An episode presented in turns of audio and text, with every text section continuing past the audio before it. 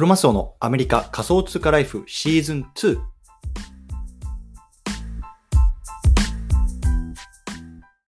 皆さんおはようございます。アメリカ西海岸在住のクロマスオです。今日は8月の25日木曜日ですね。皆さんいかがお過ごしでしょうか？今日も早速聞くだけアメリカ仮想通貨ライフ始めていきたいと思います。よろしくお願いいたします。さて、今日なんですけれども、今日のテーマはね、NFT のドット絵ブームを知っていますか？こんなね、テーマで話していきます。NFT のドット絵ブームを知っていますか？うん。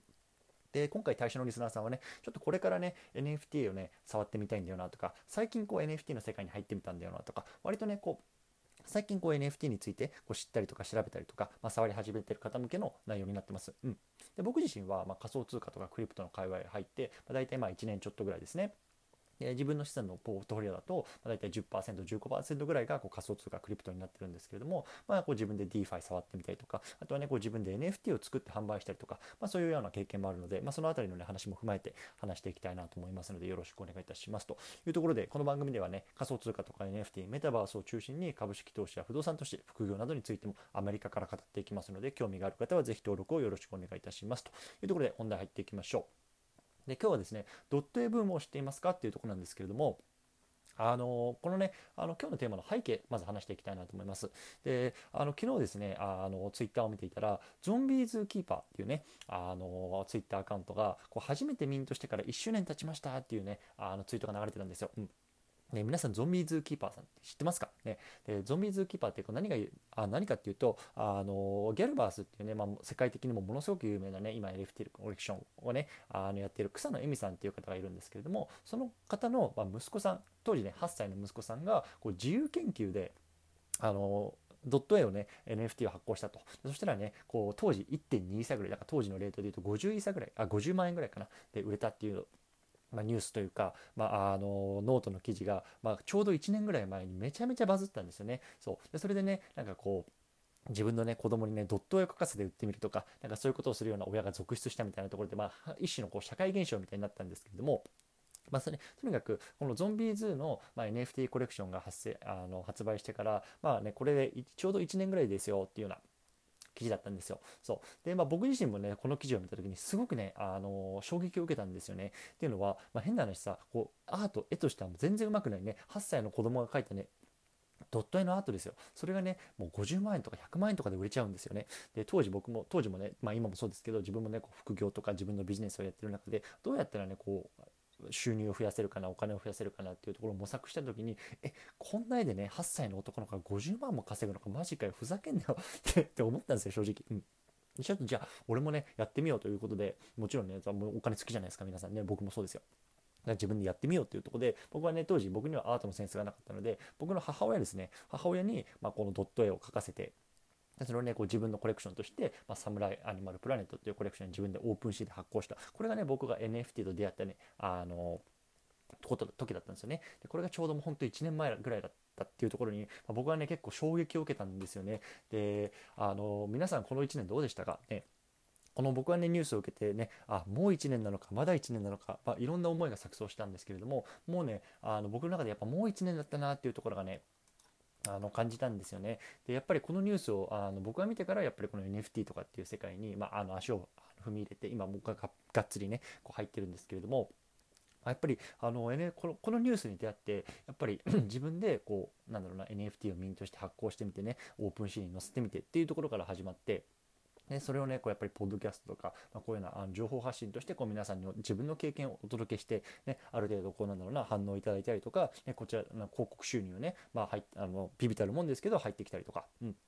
やっぱそこから始まってあ NFT 面白いなででそこからさ NFT どうやって使うんだろうなって調べてたらなんか前メタバースっていうねなんかあのことこれがこれから流行る流行るらしいぞみたいになってさでそこから自分でメタバースの土地を買ってみてさでそこからねアップランドっていうゲームに出会ってね、でそこからね、あのー、もしなんだろうな一緒にねこうなんだろうなわちゃわちゃこう熱くなれるような仲仲間ができてわちゃわちゃやってでそこからね、あのー、活動さんっていうパートナーと出会ってそこで一緒にこう YouTube 始めてみたりとか、ポッドキャスト始めたりとか、もう本当にね、この去年の、今ですよ、ちょうど今、このね、草野恵美さんの息子さん、このゾンビーズキーパー君の、この自由研究の記事を見てから、この人生がこうガラッと変わって、すごくね、速い速度で、あの、僕の人生も動き出したなって感じてるんですよね。うん。で、まあ、本当にまあ別にそれまではね、あのじゃ決してね、あの楽しくなかったかって別にそうではわけではないんですけどやっぱりねあの普通の会社員として、まあ、あの朝起きて飯食って会社行って働いてで帰ってきてで、ね、あの子供の世話見てで寝てとか、まあ、そういうようななんだろうないわゆるルーティンのサイクルの中からここに自分で何かしらね何かしていこう何か仕掛けていこうってやっぱり考えることが多くなったしそれについてね、なんだろうな、あのもちろんね、今それでね、あの食っていけるほどのね、なんだろうな、稼ぎにはなってないけど、やっぱりね、自分でやってて楽しいし、なんか人生が毎日こう、張りがあるなっていうか、本当に感じるんですよね。うん。やっぱりこの記事があったから僕はそうやって自分で動けたしなんか楽しいなって感じるものに会えたしねそれはもう SNS 上とか、まあ、あの他のコミュニティとかでこう実際に出会ってあの話し合うことができるような、ね、仲間もできたし友達もできたし友人もできたし、うん、そういった意味では本当にねこの記事があって人生変わったなって僕は思ってるんですよね。うんそう。なので、まああの今回ね、なんだろうな、あの話したかったことは、